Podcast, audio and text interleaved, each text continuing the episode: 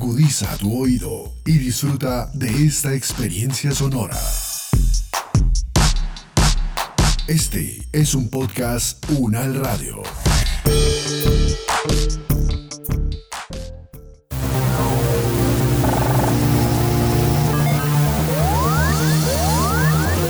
Buen análisis. Siete días en el mundo. Les damos la bienvenida a Buen Análisis 7 días en el mundo, un recorrido por las principales noticias internacionales que nos deja esta semana. Comenzamos. Los conflictos, las relaciones entre los países, las elecciones presidenciales, regionales y legislativas, la conformación geopolítica del mundo, en un recorrido por los hechos más importantes de los últimos siete días. En análisis, siete días en el mundo. Jueza libera a Uribe de arresto domiciliario y Trump envía mensaje de felicitación. La jueza 30 de control de garantías de Bogotá ordenó el pasado fin de semana la libertad inmediata del expresidente Álvaro Uribe, investigado por posible manipulación de testigo. Tras hacerse efectiva la medida de su finca El Ubérrimo en Montería, Uribe pronunció un discurso de 15 minutos en el cual agradeció al presidente de los Estados Unidos Donald Trump por haberle expresado su apoyo. Asimismo se declaró víctima de una persecución política y judicial en la cual sus comunicaciones han sido interceptadas, según él, de manera ilegal y finalmente insistió en la necesidad de derogar la jurisdicción especial de paz y hacer una reforma a los acuerdos de La Habana. Para profundizar en la noticia nos comunicamos con Pedro Pemberti, abogado, magíster en estudios políticos y profesor de la Universidad Nacional sede Medellín. Profesor, ¿qué se puede decir de la liberación y la forma como entra en la agenda la nueva temática del doctor Uribe, en la cual parece que quiere refundar el país? Pues esa es una consecuencia de una personalidad mesiánica que desde hace rato nos tiene acostumbrados el,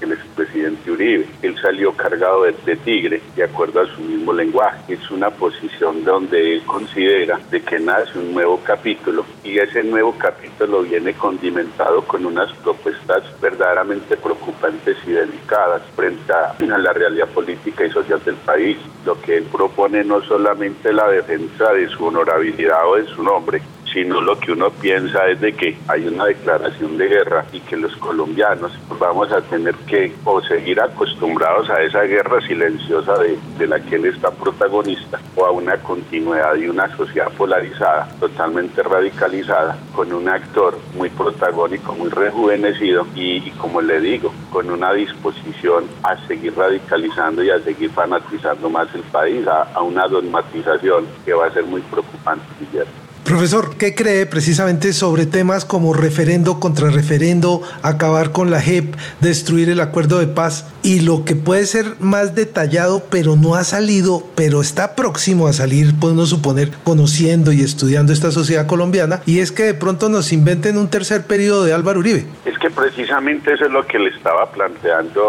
Guillermo. Esa declaración de ayer, lo que hay que, eso es un catálogo político, eso es una agenda política completa. Él no solamente le da agradecimientos a Donald Trump, sino que él hace un recorrido innecesario de unos actores internacionales, todos desde el imperio, como aparte de Trump es el vicepresidente Pace, Clinton, Bush, y lo único que se les mete ahí es el demócrata Obama frente al Plan Colombia, pero también hace referencia al expresidente Aznar. Entonces ahí lo que está diciendo es que, venga, nos manda el mensaje y nos dice, yo no estoy solo, yo tengo, mis amigos son muy poderosos y son a nivel mundial, son expresidentes de, nada más ni nada menos que el imperio, el imperio norteamericano. Pero además de que se victimiza, que es la segunda parte de, ese, de, ese, de esa declaración o de ese manifiesto, entre comillas, que uno podría considerarlo, es que él se victimiza y salió como una víctima. Entonces, él va, él va a reivindicar el derecho a defender y a defendernos, porque en su condición de víctima tiene la legitimidad para poder actuar como él bien quiera. Y enseguida le hace una agenda al gobierno le propone toda una parte social, pero en esa parte social ahí lo que hay viene toda una carga política, porque plantea que hay que reducir impuestos a los empresarios. Y uno ya sabe el mensaje de que del vínculo, la relación que él tiene con los empresarios, cuando considera que estos empresarios en cierta forma son el brazo de todo tipo para su proyecto político, en todas las formas. Es, es, los empresarios han, han sido los estandartes, la defensa del proyecto uribista desde, desde, el 2002. Entonces, eso reducirle los impuestos tiene un, fenómeno muy claro, muy político y muy diciente y muy trascendental. Y le programa una agenda social y en la agenda social nos mete todo un populismo, un populismo con, con una cara de democracia con una cara muy demócrata y ahí entra la, la situación del referendo. Tratar de, de, hacer un referendo para disminuir el Congreso es lo más, lo más insensato lo más de poco sentido. Una realidad que es muy clara y que está pidiendo a voces que tenemos un Congreso demasiado inflado. Entonces vamos a hacer un referendo. Eso es una actitud muy populista. Pero mire lo peligroso frente a lo que usted menciona, que es donde viene, viene la carga peligrosa de lo que él plantea él muy complejamente él habla de que hay que construir una norma vértice para la justicia. Entonces mira que tiene una norma de filosofía jurídica y muy clara, una norma vértice para la justicia. Lo que nos está diciendo es que el proyecto de la Supercorte va y va a volverlo a mover. Pero aparte de eso, súmele, ya tenemos el referendo y tenemos otra vez reviviendo el tema de la Supercorte pero mire cómo le va a dar le da una patada a la mesa cuando propone de manera directa, de manera de frente la abolición de la JEP. Él sigue con, y ahí es donde él prácticamente está haciendo realidad la campaña de Duque de hacer crisis el Acuerdo de La Habana. Ya de frente lo está reconociendo cuando, cuando durante dos años lo han negado y han defendido que la JEP lo que había que hacer era modificaciones y reformas. No, ya habló de frente, ya se quitó la caretilla y dijo que hay que abolir la JEP, pero que también hay que hacerle reformas a los acuerdos de La Habana. Entonces lo que hicieron fue que los acuerdos de La Habana lo hicieron morir de manera muy lenta, de manera, de manera muy pausada, y ahora lo único que van a intentar darle es un golpe definitivo a ese acuerdo de La Habana y sencillamente lo van a tirar al cesto de la basura y acabar con la JEP,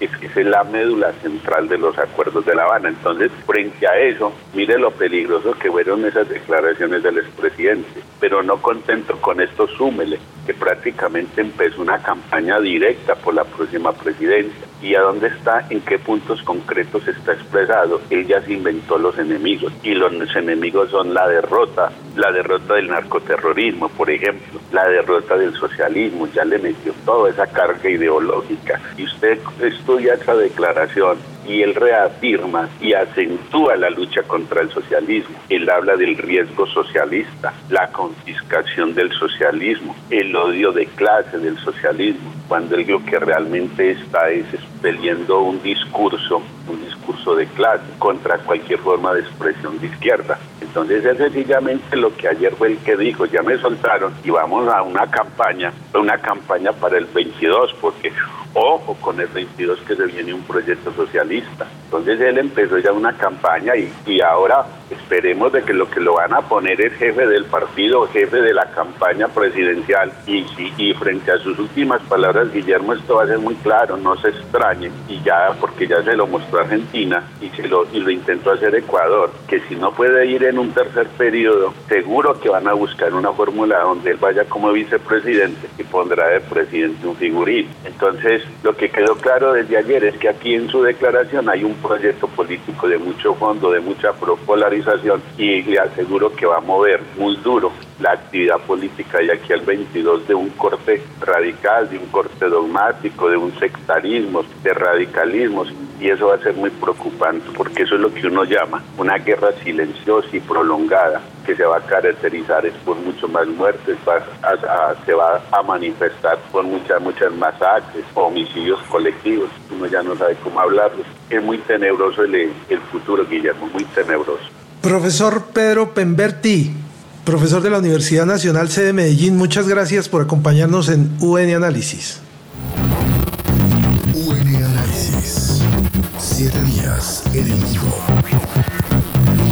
El profesor Jesús Bejarano intuía una situación preocupante antes de su asesinato. Aunque la máxima atención sobre la incriminación de las FARC en asesinatos que sacudieron al país se ha centrado en el de Álvaro Gómez Hurtado, también salieron a responsabilizarse de cinco más, una de ellas la del negociador de paz economista y académico Jesús Antonio Bejarano. Nos comunicamos con Humberto Vergara, profesor de la Facultad de Derecho, Ciencias Políticas y Sociales de la Universidad Nacional de Colombia. Profesor, por esa época fue que se frustraron una agenda de paz que incluía unas negociaciones en Caracas y en Tlaxcala, en México, ¿no? Sí, a ver, las negociaciones de Caracas y de Tlaxcala, no, eso es un poco más atrás, mire, eh, se realizaron en el año 91. Bejarano pues venía trabajando en la Consejería de Paz con, con el gobierno del presidente Gaviria, mm, ah, desde mucho antes venía con el gobierno Barco y luego con el, presidente Gaviria. Había estado trabajando en, los temas de paz desde hace mucho tiempo. Pues en el proceso de, cambio de gobierno, él pasó de, asesor de la, de la Consejería de Paz, así se llamaba lo que hoy es la oficina del alto comisionado, ¿no? se llamaba Consejería de Paz. Pues Bejarano venía, estado en el proceso de negociación con el M19 en el diseño también de lo que se llamó en su momento el Plan Nacional de Rehabilitación. Ese es un proyecto indudablemente que fue muy importante para este país, que lamentablemente lo, liquidaron en el año 94, digamos, más o menos terminó el proceso.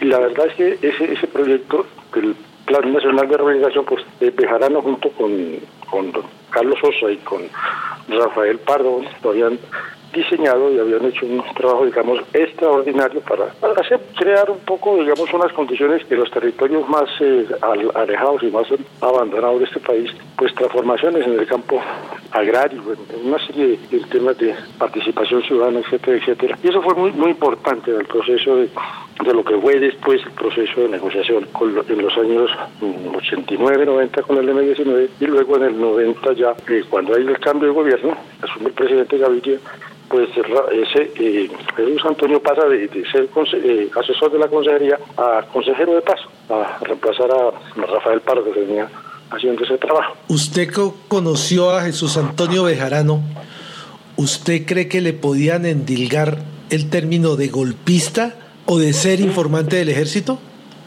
No, mire, eso, eso, eso realmente es una, un hecho que no tiene ninguna, digamos, trascendencia en la vida de Jarano, francamente. Eso lo que es es una infamia de, las de las que también eh, elaboraron para justificar o para explicar la muerte de Jarano. Bejarano no tuvo nunca nada que ver eso, simplemente en eso, cuando el gobierno Samper vino un proceso de, pues de todo el país, de un poco mirar qué estaba pasando con eso, con todo el tema del narcotráfico en el, en el gobierno, etc. Y vino una reunión que hubo, Bejarano tuvo con algunas personas, pero no el plan de, de golpe, sino, como se dice, eh, lo decía muy popularmente Chucho, y quienes lo conocemos y lo conocían saben que Chucho siempre fue muy, eh, estuvo muy pendiente pues de las, y máximo en toda esa época que uno en, ese trabajo de negociador de paz, entonces el trabajo de buscarle salida, negociar todo este, todo ese conflicto armado, pues estaba pendiente de toda la situación política del país. Y Chucho simplemente estuvo conversando, echando, como decía, como decía él, echando teoría con algunos amigos en, los, en alguna, ahí en el Loma de la, de la, de la 15 con, con 82, ese era todo, todo el cuento. Y ahí mucha gente nos encontramos a, hablar de todo, ¿no es cierto? Y ese, es la, la famosa historia, estaba con el profesor Sáchiga, eh, que fue profesor muy fue magistrado de la corte, etcétera, y otras personas con las que se conversaba allí eh, sobre sobre lo divino y lo humano. Eso, eso era todo, eso era como se dice también popularmente en los escenarios de académicos, era un botadero de corrientes, y echando carreta, eso era todo. Eso no tiene absolutamente ninguna seriedad, eso francamente, con, eh, ver a Bejarano en ese escenario es realmente reducirlo a, lo que nunca fue y, a, una cosa en la que Bejarano jamás tuvo eh, ninguna, jamás nunca fue, nunca, nunca hubo ninguna seriedad en, ese, en esos temas. Eso, no tiene ningún asidero en la realidad eh, serio. Profesor, ¿usted ha tenido la oportunidad de dialogar con el hijo de Chucho Bejarano? Sí, con, con, con, Eduardo pues conversamos, hace algún tiempo que no lo veo, pero pues sí estuvimos... Eh, Qué buen tipo, ¿no? Ah, no, Eduardo es una persona... Ya es un pues, hombre grande. Hijo de su padre, ¿no? Finalmente, me dejaron un hombre muy valioso, un hombre, un hombre grande en este país y, un académico tal de los, de los más sólidos que, ha tenido la universidad y naturalmente pues eso eso también a veces eh, se hereda, ¿no es cierto? Se trasciende ese tipo de, de formación que se ha dado en el, en el hogar, ¿no es cierto? Mira, eh, Guillermo, yo quisiera decir una cosa final, ¿no? Me parece que, que el, el, asesinato de, de Bejarano en, la universidad, en los predios de la universidad, que eso nunca había acontecido eh, con un académico en, en, este país y en muy, muy, pocas partes del mundo. eh, sí merece que la universidad indudablemente es, eh, actúe y, se constituye en víctima en el, en el proceso que, que, se va a adelantar en la, en la y naturalmente que eh, reina un homenaje en la universidad, como lo plantea el profesor Francisco Gutiérrez, indudablemente la universidad sí debe resaltar la memoria del profesor Bejarano con un evento, un acto y con una alguna efigie del, profesor Bejarano en la universidad para que eso nunca se vuelva a repetir. Profesor, muchas gracias por acompañarnos en el día de hoy, Humberto Vergara. Bueno, muy bien, que esté muy bien, Guillermo. UN Análisis, saber para interpretar. La pandemia afectó la salud mental del 42% de la población colombiana según la Cruz Roja. El 10 de octubre se celebró el Día Mundial de la Salud Mental, un tema que llama la atención en medio de la pandemia del nuevo coronavirus. En un reciente informe sobre la importancia de la salud mental y el apoyo psicosocial ante el COVID-19, el movimiento de la Media Luna Roja mostró la carga adicional de estrés y sufrimiento. En total, 3.500 personas respondieron a la encuesta en siete países, Colombia, Líbano, Filipinas, Sudáfrica, Suiza, Ucrania y Reino Unido. El estudio se realizó entre el 18 y el 22 de septiembre y fueron 500 personas encuestadas por cada país. Nos comunicamos con Mario Figueroa, psicólogo y miembro de la Escuela de Estudios en Psicoanálisis y Cultura de la Universidad Nacional de Colombia. Gracias por acompañarnos, profesor. Profesor, ¿no es muy grave la situación y como que no estamos preocupándonos por la salud mental de los colombianos? Creo que el problema de la salud mental de los colombianos va más allá de la pandemia, no es un problema que haya comenzado con la pandemia. La pandemia, digamos, introduce un, un elemento mm, novedoso en el sentido de que introduce algo que desborda nuestra realidad eh, lo que el psicoanálisis llama un real, es decir, algo que rompe la realidad, algo para lo cual la realidad no encuentra, no tiene medios de nombrar, ni de cotejar, ni de acotar. Por eso, fíjese que ni siquiera tenemos claro el nombre, a veces hablamos de coronavirus, a veces hablamos de SARS, de COVID-19, o sea, mientras que es claro, decimos lepra, decimos tuberculosis, decimos, esas son estas enfermedades son enfermedades que ya están inscritas en nuestra realidad. El COVID-19 vino a irrumpir y en ese sentido a introducir la proximidad de la muerte que negábamos de manera contundente en la sociedad contemporánea. Alejamos a los moribundos, alejamos los duelos, alejamos los ritos funerarios y creíamos que, somos inmortales y que la ciencia o Dios nos, nos ofrece una salvación. resulta que el, el, el COVID-19 vino a hacer flaquear esas certidumbres. El punto es que esto allí genera angustia, genera angustia porque no sé qué quiere el otro, no sé qué es lo que... Y si usted se da cuenta, lo que hemos pasado ha sido uno, un montón de cambios muy radicales, desde el primero el, confinamiento, luego confinamiento inteligente, luego eh, con pico y cédula, luego con sectorizado, luego con... Entonces al final la gente dice, ¿qué, qué es lo que quieren de mí? ¿Cómo debo proceder? Falla Dios porque, porque como decía el otro día, las las, las iglesias eh, los, eh, están cerradas, los porque no ha habido una ayuda divina y falla la ciencia, que es el otro especie de, para algunos ha sido ubicado en ese lugar de Dios, eh, todopoderoso y tampoco la, la, vacuna la vacuna aparece. Entonces la, angustia sobreviene. La angustia tiene una forma también de, buscar, por ejemplo, salidas por el lado bien obsesivo de la limpieza absoluta y aquí esto está, está le cayó divinamente todas las medidas higiénicas y de distancia con el otro que introduce toda una fenomenología de la neurosis obsesiva en esto, lavarnos mil veces las manos, no, eh, eh, no poder tocar los objetos, no poder disfrutar los objetos, incluido allí dentro de, de este contexto a los otros, no poder tocar a los otros, no poder abrazarse, no poder determinar su propio deseo, ¿cierto?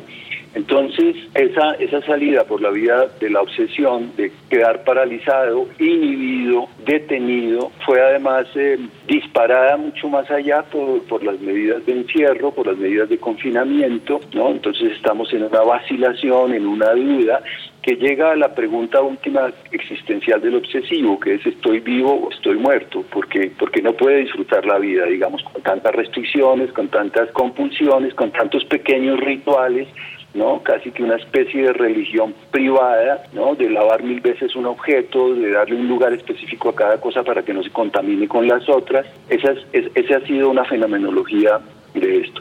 La otra es, es, la fobia, es un miedo terrible, por ejemplo, ya hay, hay muchas personas que solo con ver en las pantallas de televisión multitudes comienzan a sentir y a pensar, pero, pero, pero se van a contaminar, pero y ese miedo nos detiene frente a otra cosa que está, estaba desde antes de la pandemia, que es la protesta social que es la necesidad de manifestar el malestar que nos habita por toda la represión que se ha redoblado, por toda la, digamos, la situación general del planeta, digámoslo así, porque es global, del, del, arrasamiento de los ecosistemas.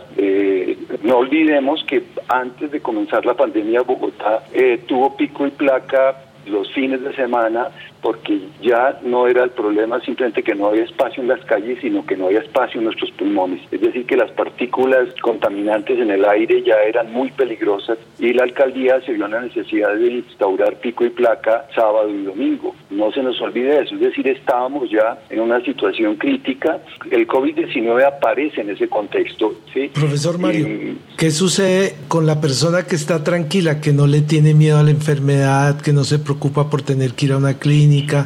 Que no le afana salir a la calle, que si sale hace sus compras y vuelve, que está calmado, que está fresco, que está en su casa.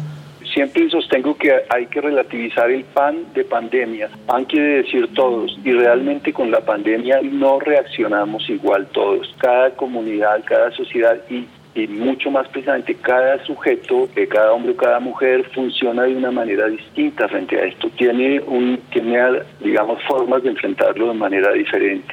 Entonces, si bien el virus es el mismo, las formas como nos habita y como lo procesamos es muy diferente. Y en ese sentido también ha habido lo otro. Si bien ha habido esta forma de, de respuesta obsesiva o por el lado de la fobia, con este miedo generalizado, también ha habido lo otro, no se puede universalizar. Y ha habido gente que, que han, digamos, que han, se han reencontrado en esta pandemia, que se han reencontrado con los otros, que han reencontrado espacios de trabajo distintos, formas de vivir la vida de manera diferente. Incluso pacientes bien perturbados en, antes de la pandemia han encontrado en la pandemia formas de aquietamiento y de, y de tranquilidad. Entonces no, no se puede tampoco generalizar. Creo que hay que tratar de tranquilizarnos, tratar de ah, cambiar el miedo por la solidaridad, por el apoyo con el otro, por tenernos en cuenta y tener en cuenta al otro, pero sin esta especie de paranoia y de odio a la diferencia y de odio a cualquier que no tenga tapabocas o que, o que no milite dentro de nuestros mismos temores. Muchas Profesor Mario Figueroa, de la Universidad Nacional de Colombia, muchas gracias por estar en sus emisoras, profesor. Muchas gracias a ustedes. Que esté bien, profesor. UN Análisis. Siete días en el mundo. Renovación de la acreditación institucional en la Universidad Nacional. Esta semana y desde la virtualidad nuestra universidad asume el reto de renovar su acreditación institucional, un reconocimiento que reciben las instituciones de educación superior por parte del Ministerio de Educación Nacional. Luego de verificar el cumplimiento de su proyecto educativo institucional, sus propósitos y sus objetivos en el marco de la ley, de acuerdo con sus propios estatutos y la aplicación de mecanismos eficaces de autorregulación y de aseguramiento de la calidad. La acreditación institucional es un proceso voluntario que las instituciones de educación superior realizan en ejercicio de su autonomía teniendo en cuenta el proceso de su autoevaluación y llevando a cabo un diálogo con los pares académicos y científicos externos y con el Consejo Nacional de Acreditación. Nos comunicamos con la profesora Dolly Montoya, rectora de nuestra universidad. Profesora Dolly Montoya, bienvenida a Siete Días en el Mundo. ¿Qué podemos contar, profesora, de esa recepción a los padres evaluadores que ya están en las sedes del país, en la Universidad Nacional, en las sedes tanto andinas como de frontera? Bueno, pues Guillermo, ese proceso de renovación de la acreditación se hizo hace 10 años el proceso y hemos trabajado de manera continua en autoevaluación en todas las áreas de la universidad y además en, mejorar de manera continua. Y cada 10 años se mide cuánto hemos avanzado en, en todas las áreas, o sea, cuánto hemos avanzado en docencia, en investigación, en extensión, en trabajo con las comunidades y en el desarrollo mismo acá de la universidad en general. Y pues eh, hay, hay, 24 pares, eh, algunos internacionales, otros nacionales, de muy alto nivel. Y es un encuentro entre académicos para contar eh, pues qué hacemos, cómo avanzamos y ellos tienen unos parámetros de evaluación y hemos tenido unas experiencias muy lindas esta semana. Profesora, ¿qué tan dispendioso es ese proceso? Es muy bueno, es muy dispendioso porque tenemos una universidad muy grande, tenemos nueve sedes en todo el país y nosotros somos como un tejido, Guillermo. Nosotros tejemos tanto urdimbres verticales, por decirlo de alguna manera, y las ramas las hacemos horizontales, o sea, con todas las sedes. Entonces, eh, te voy a dar un ejemplo de mi urdimbre, el proceso de docencia entonces el proceso de docencia se hace en las nueve sedes y se coordina en el nivel nacional, pero la política se crea de abajo para arriba y de arriba hacia abajo. O sea, se hacen acuerdos en toda la universidad de cómo ir avanzando. Y como estos procesos, pues estados de investigación, extensión, la parte administrativa, está todo, todo, digamos, la Secretaría General, su red secretarial, la red de relaciones internacionales en todo el país.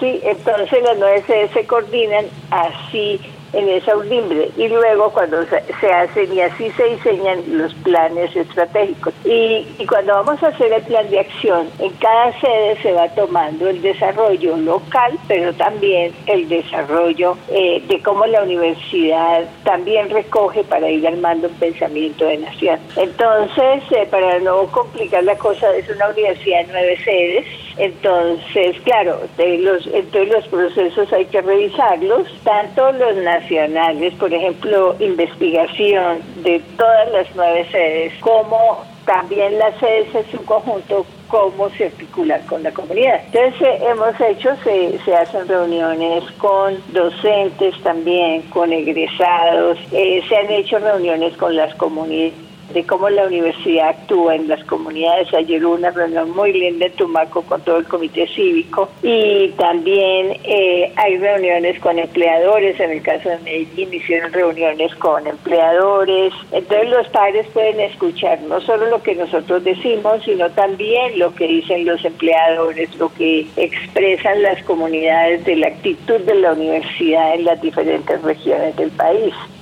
Entonces esto ha sido muy enriquecedor porque pues son pares de muy alto nivel, eh, las preguntas son muy pertinentes y, es un proceso de construcción colectiva. Y también yo diría que es un momento en el que venimos haciendo de manera continua evaluación, mejoramiento continuo, pero es un momento como de corte, eh, en donde entregamos un informe, luego los externos nos miran y, y siempre informamos mucho menos de lo que hacemos.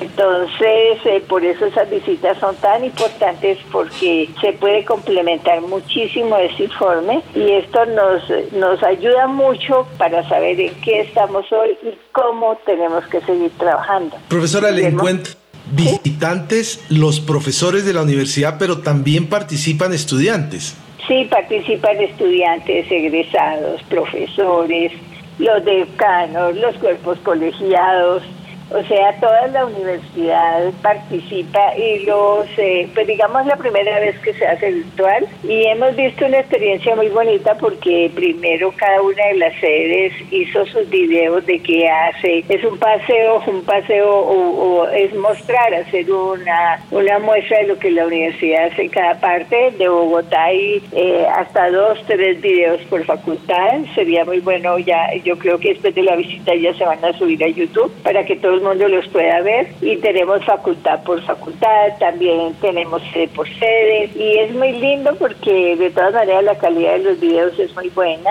y el trabajo muy esmerado también de Unimedios y de transformación digital que, que han proporcionado pues todas las condiciones para que esta visita se haga. Y por supuesto la coordinación de la vicerrectoría académica, el vicerrector, el profesor Carlos Augusto y la profesora Diana, nuestra directora de programas curriculares que ha trabajado y ha liderado el proceso y, el profesor Julio César Cañón y varios profesores de la universidad que han estado, eh, ya llevamos tres años en este proceso porque hemos hecho eh, la autoevaluación institucional y entregamos el libro en noviembre pasado. Entonces hoy es como eh, en esta semana pues es finalmente ya terminamos ese corte y, y, va a ser muy lindo porque recogemos eh, nuestras experiencias, hemos tenido oportunidad de mirarnos también y, y, nos sorprendemos nosotros mismos de lo que somos. Hemos trabajado muchísimo y tenemos mucho liderazgo colectivo la universidad. Cada profesor es un mundo, tiene su propio desarrollo. Es algo increíble, somos una institución definitivamente eh, muy sólida y proyectada completamente al país.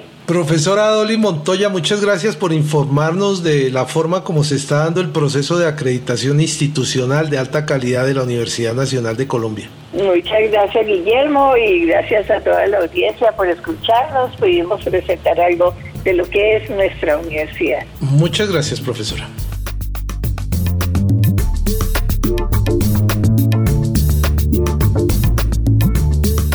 Y antes de cerrar esta edición de 7 días en el mundo, abrimos una nueva sección que hemos denominado La ventana del internacionalista, un aporte de Andrés Molano, profesor de Relaciones Internacionales de la Universidad del Rosario y de la Academia Diplomática de San Carlos.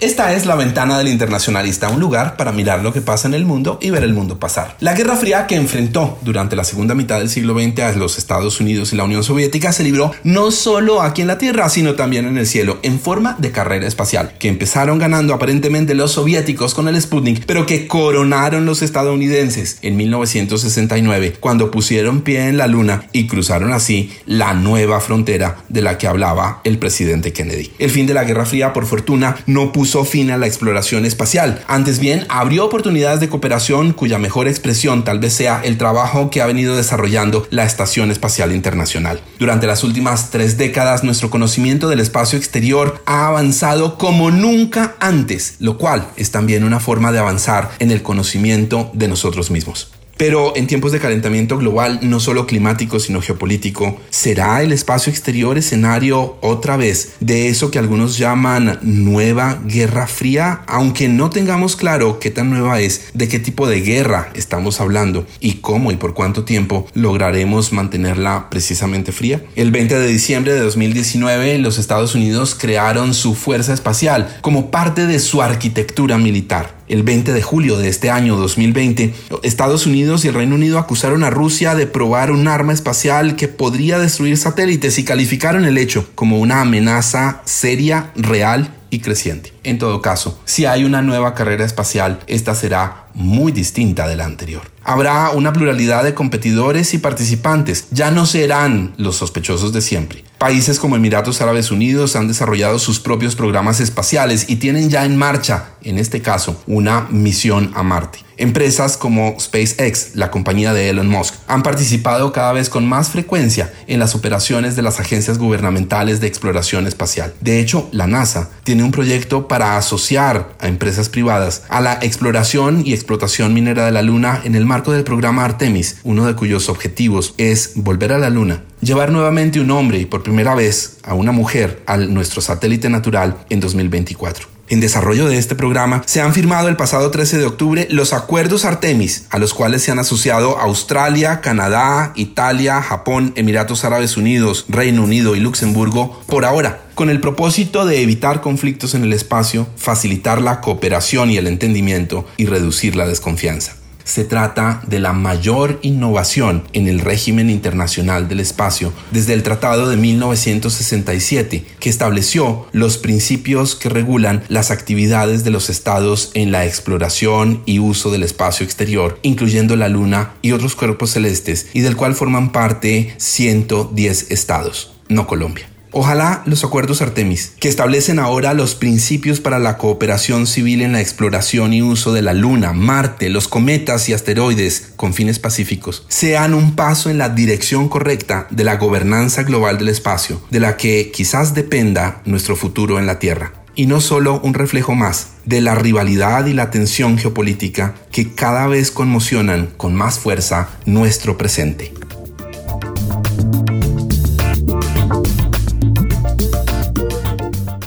Con estos comentarios despedimos UN Análisis 7 días en el mundo. Nos escuchamos el próximo viernes con los acontecimientos más importantes que ocurren cada semana.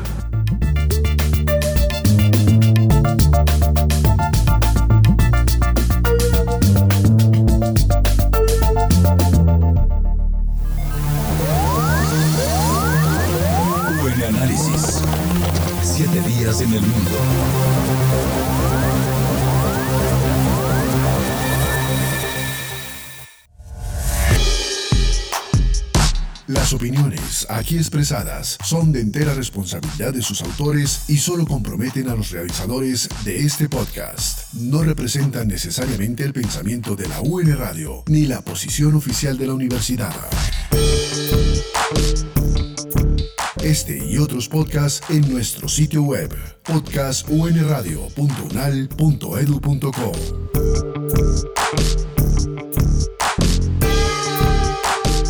Universidad Nacional de Colombia, proyecto cultural, científico y colectivo de nación.